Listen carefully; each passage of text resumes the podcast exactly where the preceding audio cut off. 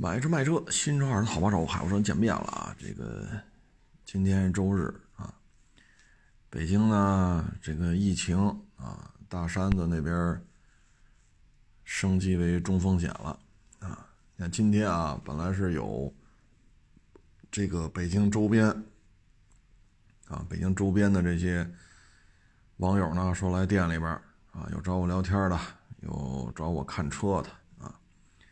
然后昨天晚上、今天上午啊，都给我发微信说来不了了，啊，说他们单位发通知了。哎呀，因为朝阳的这个一小块地儿啊，升级为中风险，所以他们单位不让来北京了啊。这个呢，咱能理解，是吧？这二零二零年，这注定就是这么一个 折腾来折腾去的这么一年。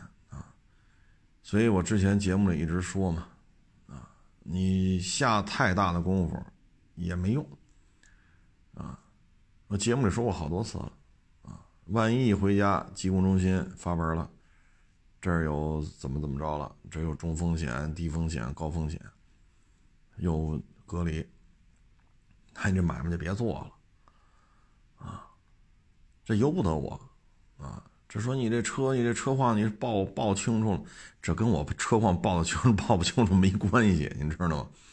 说你这上举升机了，我上不上举升机，跟这边是不是低风险、中风险、高风险也没关系啊。所以很多做买卖，他有些时候真的不是我说了算的啊。现在这个，你看大山的这个。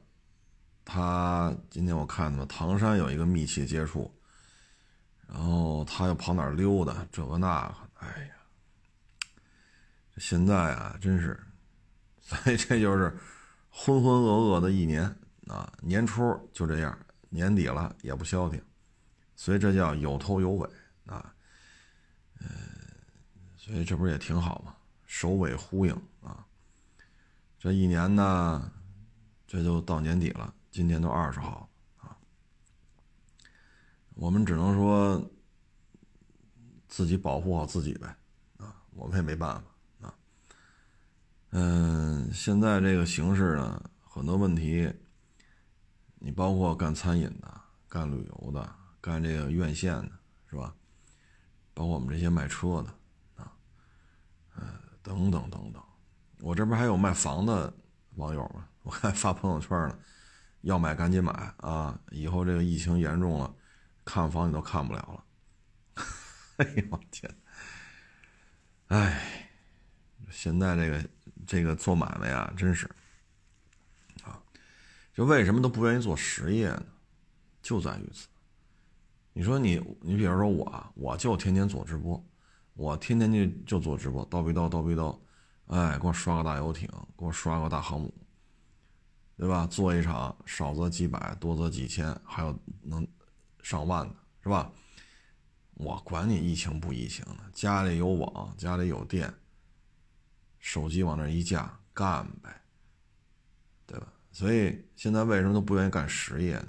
尤其是这种疫情之下，说隔离就隔离，说封闭就封闭，没有办法啊，没有办法。你包括现在小区。都是人脸识别的，你说那查证不用查，人脸识别啊，所以你你说你这个大数据之下啊，很多事儿也真是啊，所以我觉得我特别能理解，天天做直播的啊，我觉得真是很适合二零二零年啊，你像我们这些干实业的，租着地儿，雇着人，摆着车。是吧？嗯，今天我们几个同行还聊了，我说这个要是这次要是没控制住，完，咱这市场就完蛋。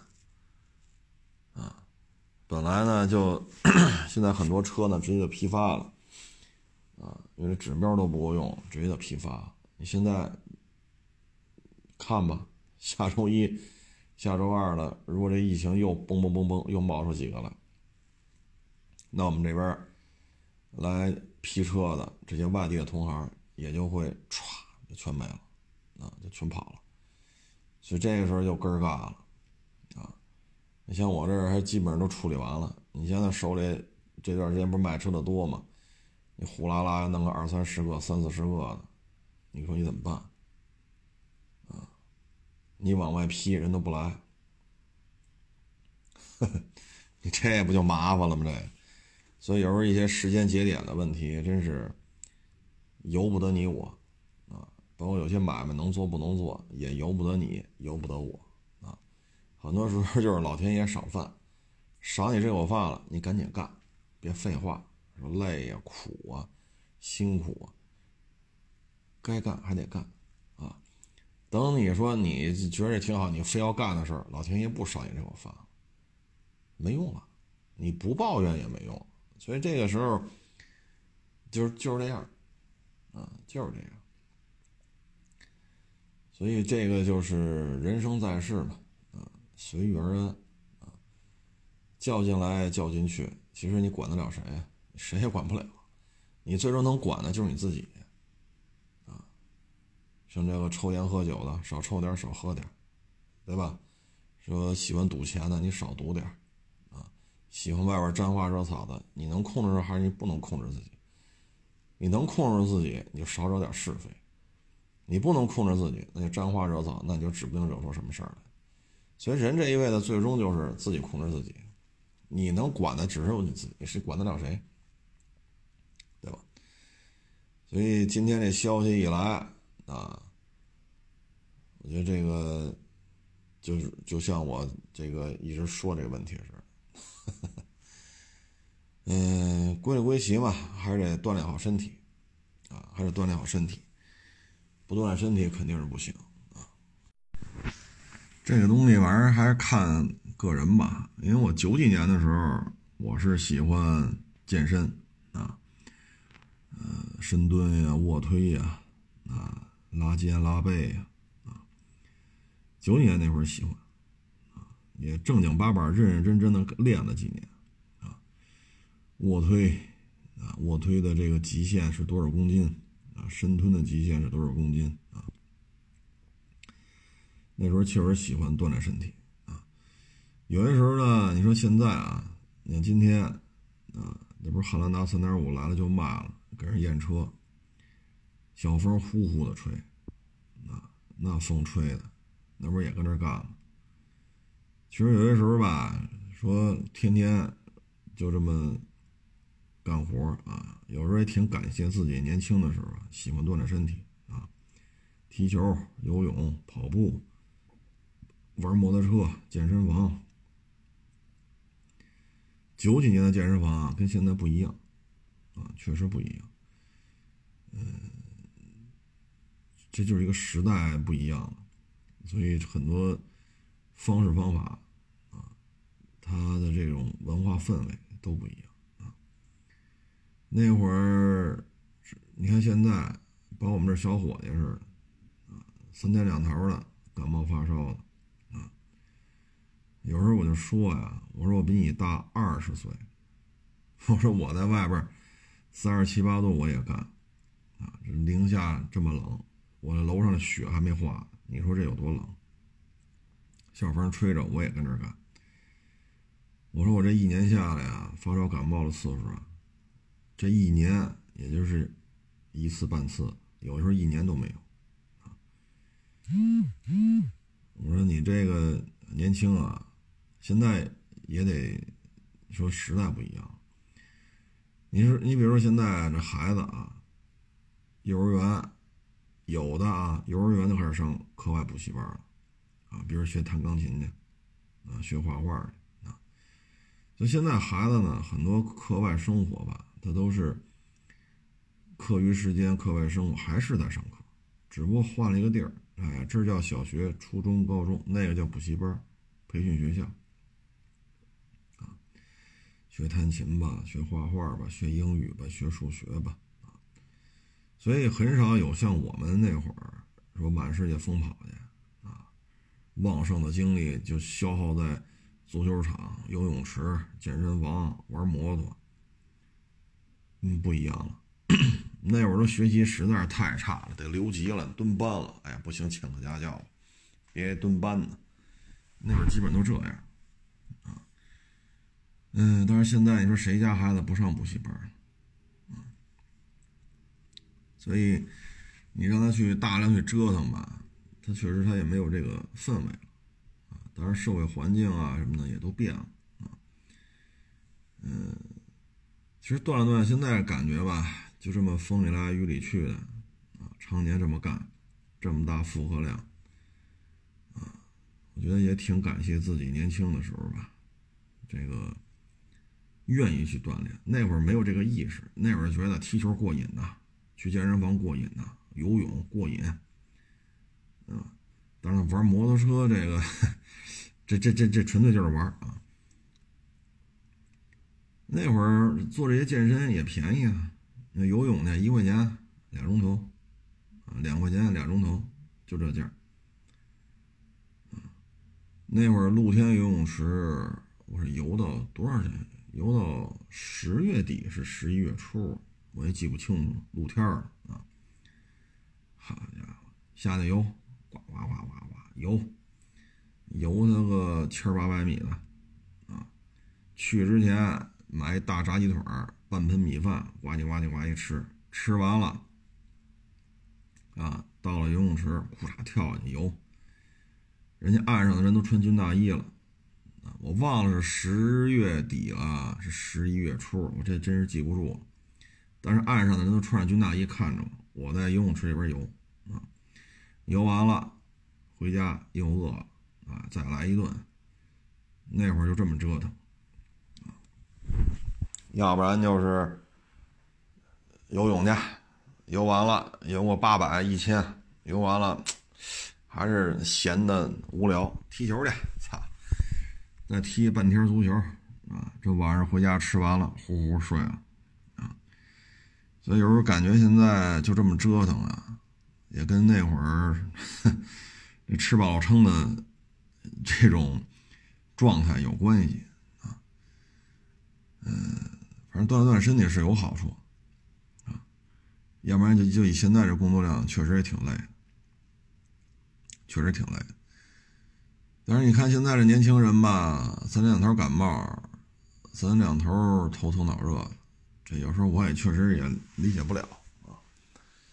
我说你们这个户外作业的时间比我短呢，对吧？我是从早干到晚，你们出来也就看看啊。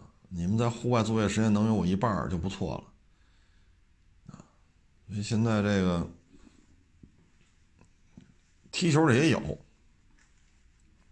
啊，踢球的也有，但是越来越少了，啊，越来越少了。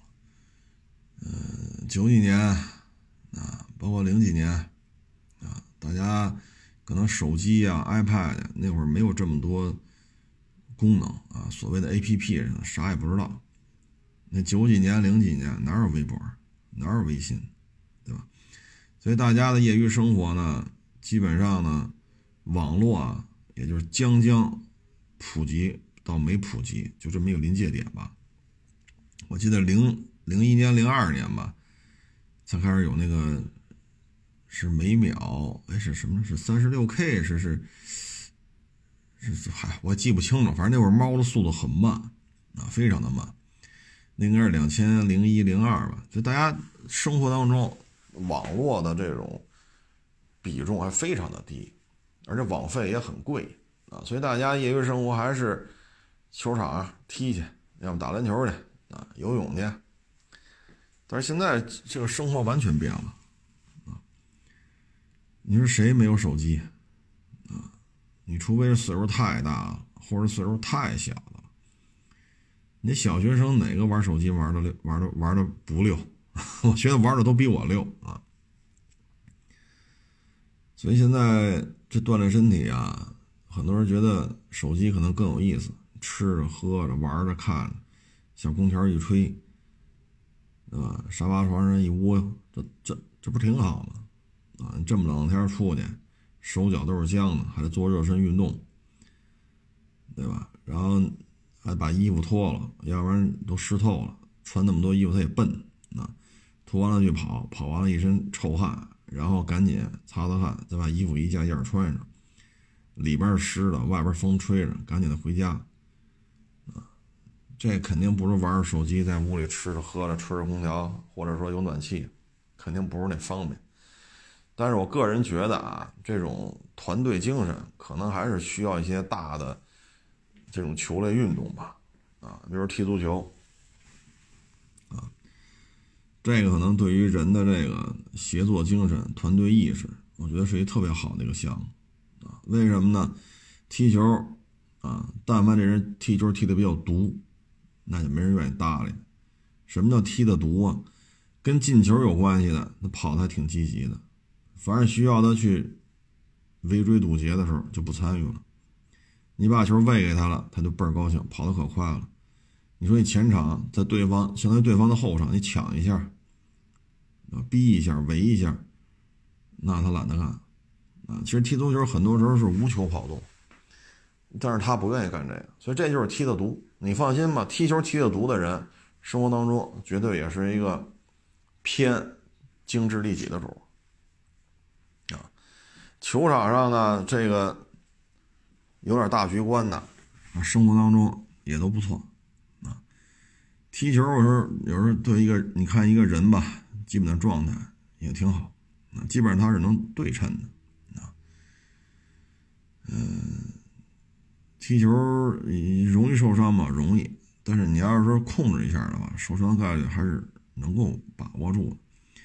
所以在球场上呢，你会发现呢，就是成年雄性动物扎堆儿，啊，都是正值壮年啊，所以尺度的控制啊，言语的沟通啊，大家可能临时凑一波啊，比如说你这边仨人，我这边俩人，那边四个人，我那还有一踢单波呢，大家赶紧抓个阄吧，分个波是吧？是是几打几的，踢着玩呗，待着也是待着。那这时候你对于陌生人的这种沟通能力啊，迅速研判这这。比如四打四，这边这仨什么水平？对方这四个什么水平？这里边谁踢得最好？谁擅长防守？谁擅长进攻？谁跑得快？谁是最最弱？你有一个陌生人的一个研判的问题。所以我觉得小时候踢球这些事儿都都挺好的，但是现在你说踢球去，这学校也害怕啊！你们这个受伤怎么办？你会不会告告学校啊？体育老师用不用担责呀？都害怕啊！所以在像我们小时候这种肆无忌惮的踢，这个确实有难度了啊！因为现在这孩子啊，越养越金贵啊，孩子的这种成本越来越高啊，所以现在这个整个这个，我觉得，呃，小孩吧。十岁到十七八岁，他们户外的这种纯粹自发的这种体育活动是越来越少了啊！你比如工体，这工体在北京的朋友都知道在哪儿。工体外边那个那是水泥地吧？最早，你看那一块常年有人踢球啊！多少年前那就是一踢球的地儿。你再看看现在，酒吧、迪厅啊。你开一劳斯，我开一宾利；你开一大 G，我开一凌志五七零，他开阿斯顿马丁，我开一个什么宝马 M 几几几，什么 C 六三什么。你看现在在工体那边都是什么状态？你往回倒，倒个十六七年、十七八年，你看那会儿工体外场是什么状态？年轻人的这种诉求就是踢个球、约球踢。很多都在那儿踢的，你再看现在越来越少，越来越少，越来越少。现在就成了我，我有时候也老逗闷子嘛，开三里屯吹口哨去。现在已经变成了一个炫富啊，这个这种彰显自己身份呀。现在工体那一块现在已经成这种状态了。当然了，现在你说还有没有人踢球，我也不确认了，因为工体那一片我得有几年没去了啊。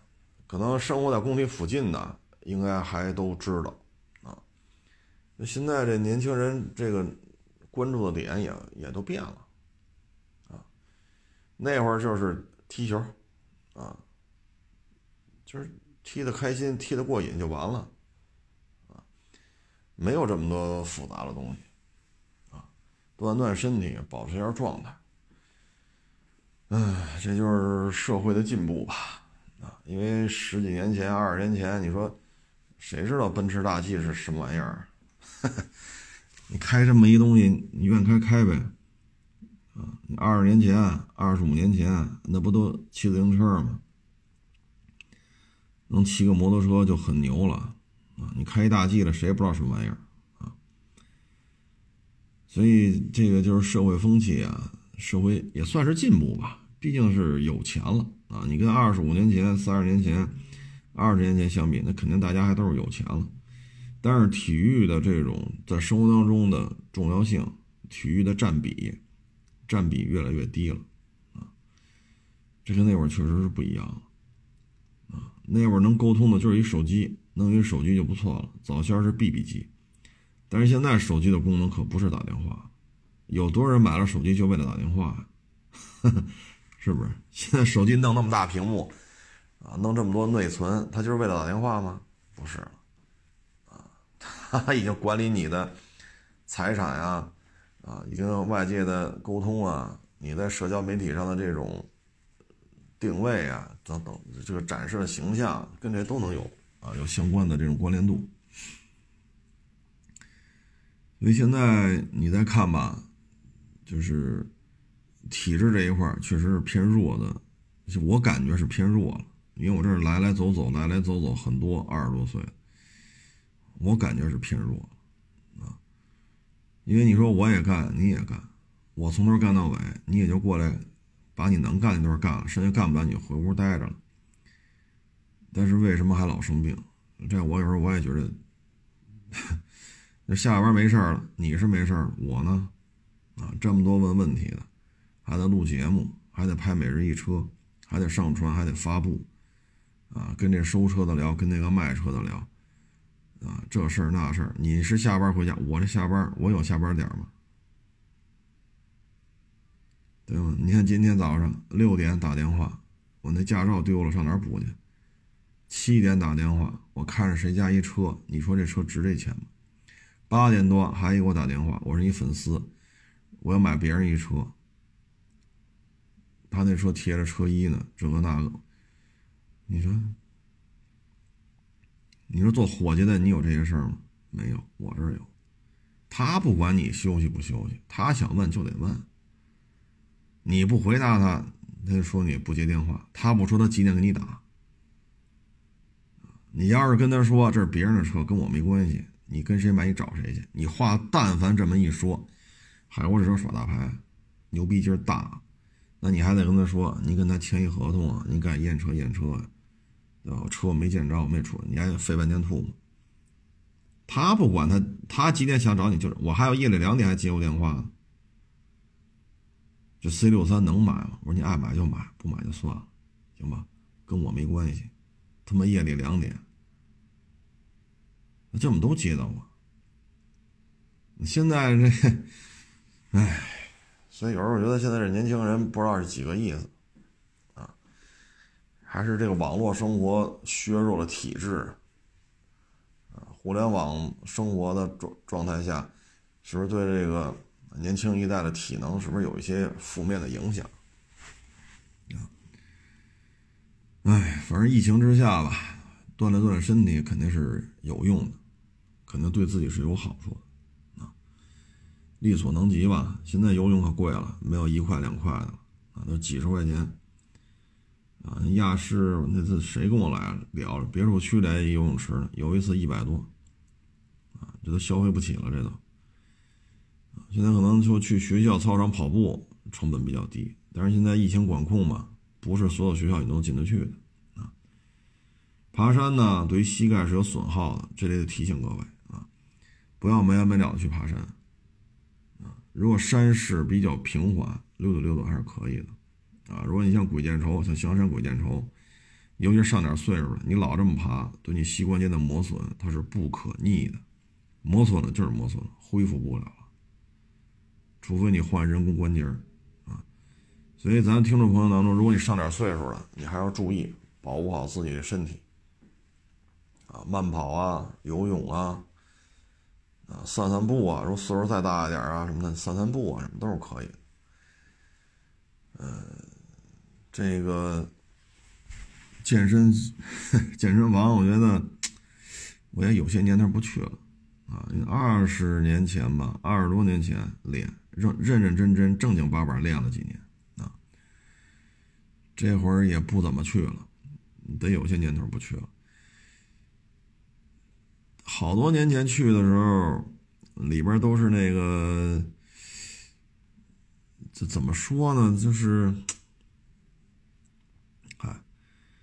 就是呃，你也不知道他是是学校毕业分到这儿的呀，还是几个意思啊？就感觉跟人沟通什么的，还是我长得过于慈眉善目了啊？人家都一见着我进去都跟我保持距离，啊，可能我长得太过于慈善了啊，所以我觉得这会儿跟我们小时候去健身房也不太一样啊，嗯，现在。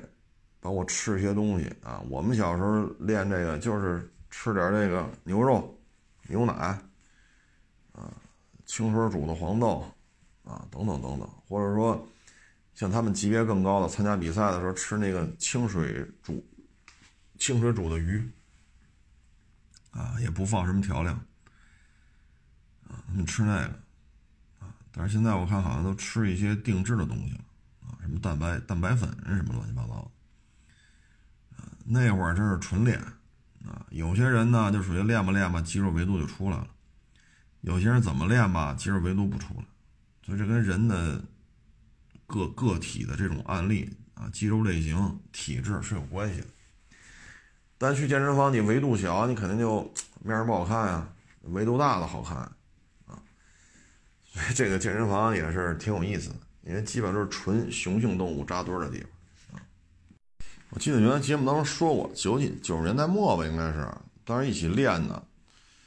我这属于练完之后维度算是还不错啊，就维度长得还挺快，还那小兄弟维维度比我长得还大，倍儿邪乎，尤其二头肌啊。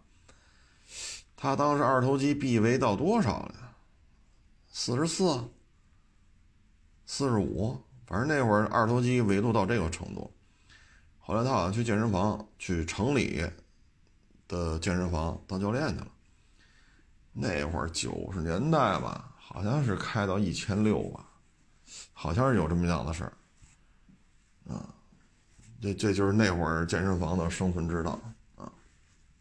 维度大呀，唬人呀，四十三四吧，他这个，我们维度我比他小了，我当时能有多少啊？反正比他小一点点，但是呢，我比他个儿高。我比他个儿高，所以我这个维度呢就不如他。他个儿矮，他一米六几，就维度这么大，显得胳膊就特别的粗壮，啊，大致就这么一情况嘛。但是这一晃也得二十多年没见过面了，也不知道这兄弟在城里的健身房这辈子是一个什么样的状态啊。现在都是一些什么体育大学的呀，啊，或者说体育特长生啊。或者职业运动员呀，哎，他们在做这种健身房啊，嗯，跟跟我们那会儿都不一样啊。但是现在健身房盈利吧，也就是办卡呗，零着弄肯定不合适啊，啊，因为什么呢？你办卡大概率事件，你办年卡啊，你不可能三百六十五天你全来，而且会有相当的比例。你办一张年卡，你这一年连十次都来不了，所以对于健身房来讲，这是利润是最高的。但是办这年卡吧，这说什么好呢？费用是一个问题。再一个，当你无法吸收到新的年卡的缴费的这个消费者的时候，你的运营成本是一直在持续的，而你沉淀的资金又要分摊后续的成本，不断发生成本，那一旦运行不下去，这个健身房就 over 了。哎呀，咱不说这个了，咱就说这两天网友找我来吧。啊，说的这些车啊，嗯，一个是他买了一台十一二年车龄的一个豪华车，D 级轿车啊。但这车呢，买的时候可能也没有太多的这个经验啊。买的时候呢，这台 D 级轿车呢，因为当年也是百万级的啊。现在就花了十几个。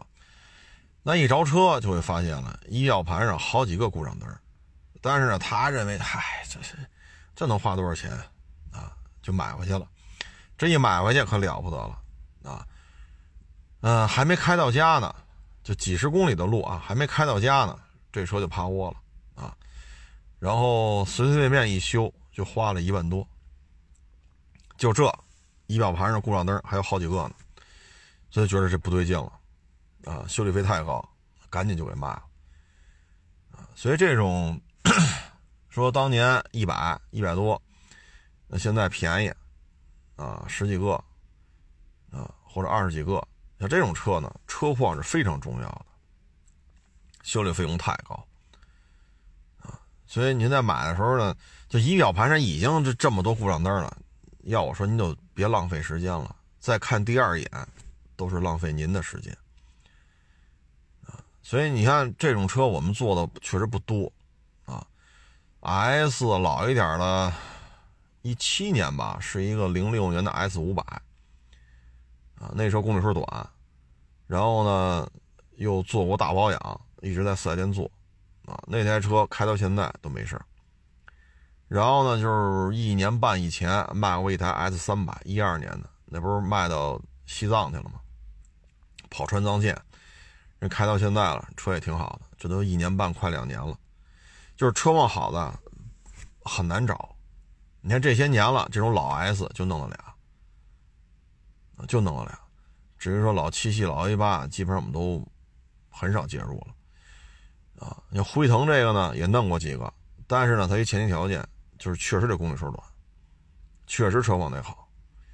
啊，像你这个一张嘴二十多万公里了。我我个人觉得啊，这还是风险就比较高了啊，特别是公里数这么大，仪表盘上这么多故障灯，那这车咱就不能要啊，请回去就是一大爷啊。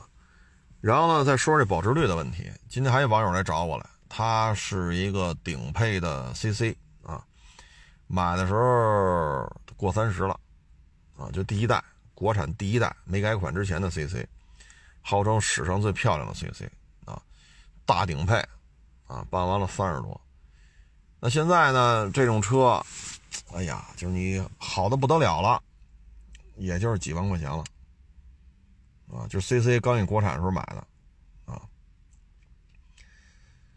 所以你这车呢，为什么说卖不上价啊？首先呢，就这个这这么长的车龄，这 EA 八八八，包括这变速箱是否稳定，是否烧，是否漏。啊，这都是未知数。说你今儿不烧，今儿不漏，不代表明儿它抽抽的概率，这是不可确定的。这个呢，其实最大的问题啊。嗯，当然现在 EA 八八八，包括现在这个变速箱稳定性确实有了一些提升，但是那个年代确实很多事咱也不好说啊。所以这车卖不上价啊。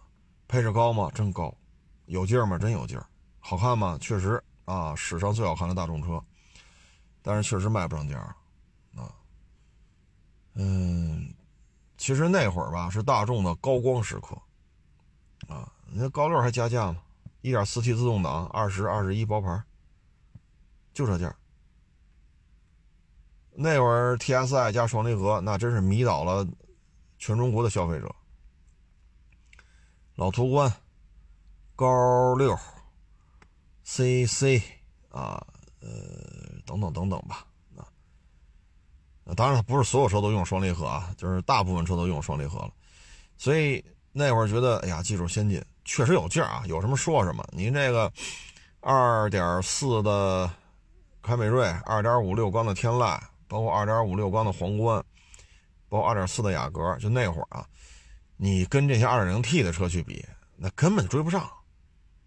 啊，这也是客观事实，确实驾驶的感受很好。就新车那会儿啊，呃，你包括那个高六，啊，你跟什么骐达呀，啊，包括那会儿的其他的一些两厢车，包括两厢福克斯啊，这一点四 T 这个爆发力，哎呦，确实啊。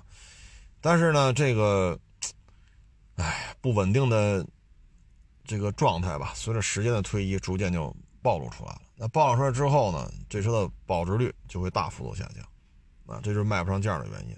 为什么现在那会儿买的什么卡罗拉呀、花冠呐、呃皇冠呀，为什么现在价都这么高？啊，就是是有原因的，就是普遍意义上讲，谁的故障率高？普遍意义上讲，谁的故障率低？啊，谁爱漏谁不爱漏？普遍意义上讲，大家心里，因为你做广告是吧？说你找自媒体跟这吹，归了归齐。现在有一问题就是什么呢？大家都已经接触过私家车了，啊，呃，这车用起来贵不贵？这车卖的时候保值不保值？大家已经有过切身的感受了。所以这时候你拿广告来吹来，说公关公司再来吹来，自媒体来吹来，它有时候不好使了。所以你看高七优惠三万，甚至更多。啊，你像这个途观什么的，啊，这优惠也挺多的。啊不像当年加价，途观那会儿一加加三万加四万啊，呃，当然现在销量也还行吧，大众销量也还行。这就是为什么不保值啊，是跟这是有原因的啊。嗯，这里边呢，有些时候就是时间吧，时间它能够让你看到事情的本来面目啊，时间能让你看到。呃，这个事情到底是他们吹成这样了，是真是假？啊，那会儿皇冠一二年、一三年的时候优惠六七万，二点五的，啊，你说指导价三十多，优惠六七万还三十多吗？啊，就二十多了。所以在这种情况之下呢，你再现现在你再看看迈腾、帕萨特，当时优惠就万把块钱，一万多。啊皇冠优惠六七万，那现在你再来卖了，一二年、一三年的迈腾、帕萨特，你说，您您您这车还能过十万吗？根本就过不了，就大几万块钱。咱你皇冠，你说弄个一二年、一三年的，假如说大家都不到十万，都是全程电保，那这皇冠我不可能给你几万呢，这绝对不可能啊，翻一翻呀得。所以这个就是时间，啊，时间。这就为什么现在你看丰田车优惠普遍偏少，买的人这么多，啊，这就是之前这些年头吧，呃，市场反馈嘛，啊，呃，当然了，现在丰田也确实也有一些小的瑕疵了，你比如说这个混动的这个机油问题，但是最近好像闹的少了，不太清楚，这个冬天就是买了点混动的，不论是 RAV4、威兰达。亚洲龙、凯美瑞，不知道这些车主现在是一个什么样的状态啊？如果有机会碰见这样车主，我问问啊。嗯，所以呢，就是这种过去这十几年吧，啊，从花冠呀、皇冠呀、普拉多呀、啊陆巡啊，是吧？威驰啊，这些车陆陆续续在国内投产，然后十几年过去了，这些车的耐用性就成就了现在这种市场表现啊。嗯，所以。凡事都是自己一步一步走出来啊！你看大众这个呢，就是你强行的要上双离合，强行的上 TSI，上了十一年到十二年，那早期版本确实相当的不稳定，所以导致了现在的高七、高八没法加价。途观 L、途观、途观能加价，当年确实加过，一零年、一一年的时候那绝对加价，一二年、一三年还加呢，但现在途观 L 就加不了。说优惠万八的，那都那就如同骂你呢，不可能优惠八千一万的啊！哎，所以这就是因果嘛，有因必有果啊。然后今天拍小视频吧，就是乌尼莫克的事这乌尼莫克呀，开过几回，我也拍过视频啊。我还在乌尼莫克专用的越野场地里开过乌尼莫克。这个乌尼莫克呀，我觉得首先越野性能很强大。门桥，啊，底盘的密封设计，七八十年代北汽当时就试图照着乌尼莫克来，结果死活就弄不出来，啊，你买过来拆，拆了拿尺子量，量着照着来，弄完之后满不是那么回事啊，所以乌尼莫克在咱们国家军方的心目中拥有非常高的这种地位，呃，乌尼莫克呢，当然这它不算硬派越野车了，它应该算是一个越野卡车。啊，你跟牧马人啊、吉姆尼啊、大 G 啊、霸道啊，你跟这些车，我觉得乌尼莫克跟它不是一圈子的，它应该算卡车范畴啊。呃，车呢越野性能非常强大啊，你像那个乌尼莫克专用的越野场地里啊，第一个项目很多车就折那儿了，水泥砌的四十厘米高的高台儿，你得从它这儿从它上面开过去。那很多像刚才说这车离地间隙原厂的到不了四十厘米，人家不需改装就能过啊。所以乌尼莫克，你说这是吧？这就不是一般车能比所能跟他去 PK 的了啊。八前进六倒档啊，然后还真真是手自一体，人家手自一体，好家伙，自动挡是自动挡，手动挡你得拆，底下那踏板那一机构你得拆了它。这手动挡自动挡得拆东西，你明白意思吗？所以人家真是手自一体，咱们这个手自一体跟人家不是一个范畴的啊。再一个呢，就是这台车呀，嗯，我个人认为啊，舒适性偏低啊，开起来哆啰哆嗦、哆啰哆嗦，震动、噪音啊，真是，你就随随便便买一卡车都比它舒服啊。因为那些卡车设计的诉求是什么呢？拉一集装箱顺着高速公路跑，可能北京跑到广州，广州跑到成都。它的舒适度都比这高，这舒适度确实比较差，啊，嗯，这是乌尼莫克的一个现状，所以你开着它跑高速，那真是，差点意思啊。这车适合干什么呢？我认为啊，就是一些沙漠呀、戈壁呀、啊这种呃烂泥塘子呀，哎，它适合干这个。但是你要买回去之后，你说钻小树林或者南方你去钻热带雨林，这台车不太适合。为什么呢？那种路段啊偏窄，有些狭窄路段你过不去，啊，那你要过不去你怎么办？你十八索，你八十八索，你过不去，这路就这么宽。因为它是卡车范畴，它的三维尺寸跟这个一般的什么霸道啊、牧马人呐、帕杰罗啊，说包括福特的撼路者呀，不是一个量级的，所以真是一狭窄路段，比如说左边是这个这个峡谷。啊，右边是山体，那这路就将将两米宽。你这乌尼莫克要过就很费劲了，你就过不去。啊，你就过不去。那那霸道、帕杰罗、牧马人，人家蹭着蹭着人能过，你这乌尼莫克怎么办？甚至有些路段就不到两米，一米九。你作为乌尼莫克来讲，这就很费劲了，很危险了。还有一个呢，就是。像好汉坡那种之字路，啊，这个拐的这个角度非常的大。然后呢，你像好汉坡之前那段路啊，它是有坡度的，然后还这么之字路，这个拐的这么角度这么大，你开这种车，乌尼莫克啊，包括那个慢啊，什么六乘六、八乘八，看着确实非常强大。但是到了这种路段，你拐不过来。你说两门牧马人，哎呦喂，这轻轻松松。说你开一霸道也没问题，开一个陆巡，反正瞄准了吧，也能也能过，啊，就是这就得看着点，能也能过。乌尼莫克你怎么办？本身就有左右侧倾，你上一把下一把，上一把下一把，库嚓翻过去怎么办？这种车在老转沟翻过，翻过不是没翻过，而且翻了之后更麻烦，为什么呢？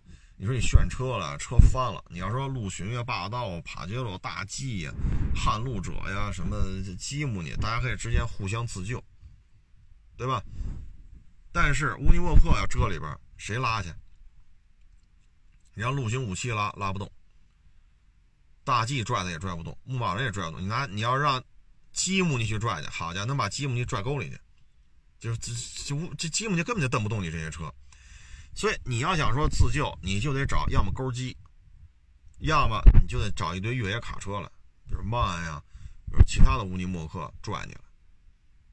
所以它适合什么呢？我觉得啊，是荒漠戈壁。你像它石油勘探，很多人都开着乌尼莫克，为什么呢？在那里边跑很轻松，啊，换上沙漠专用的那种大花纹轮胎，啊，后边拉着好多给养啊、石油勘探的设备，沙漠里爬来爬去的没问题。那儿没有小树林，那儿没有像好汉坡之前那种那种之字路啊，所以它适合干那个啊，说这一大片烂河床、烂泥塘子没问题，他爬来爬去的没问题，把轮胎换好了，气压调好了没问题。